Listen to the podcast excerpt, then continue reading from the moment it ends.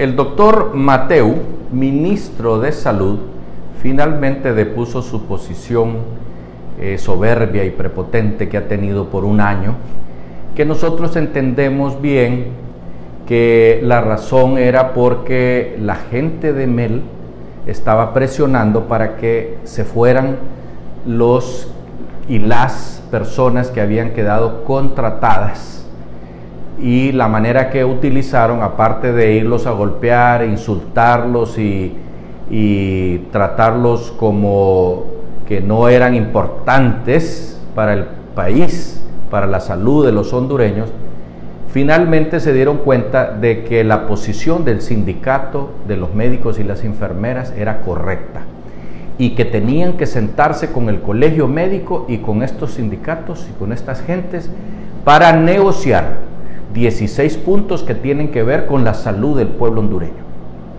Nosotros, como les digo, comprendemos la situación que estuvo viviendo el, doctor Mateu,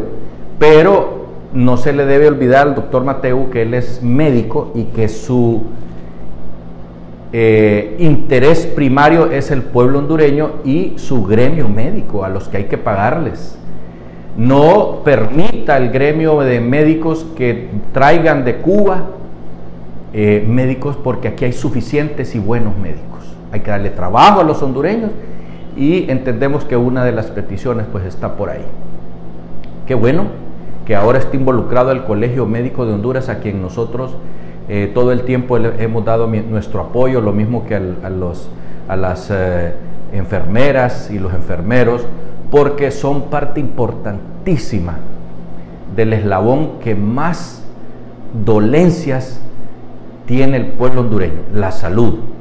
Después viene la seguridad, después vienen otras cosas más que no son tan importantes como la salud. Por esa razón nosotros creemos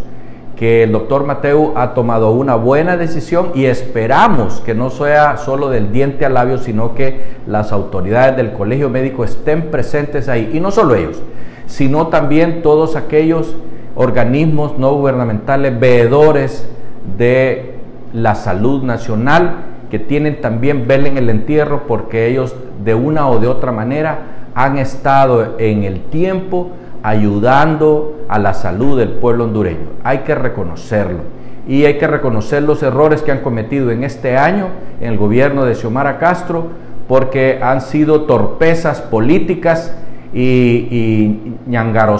que se han inventado para no cumplirle al pueblo hondureño. Hasta pronto.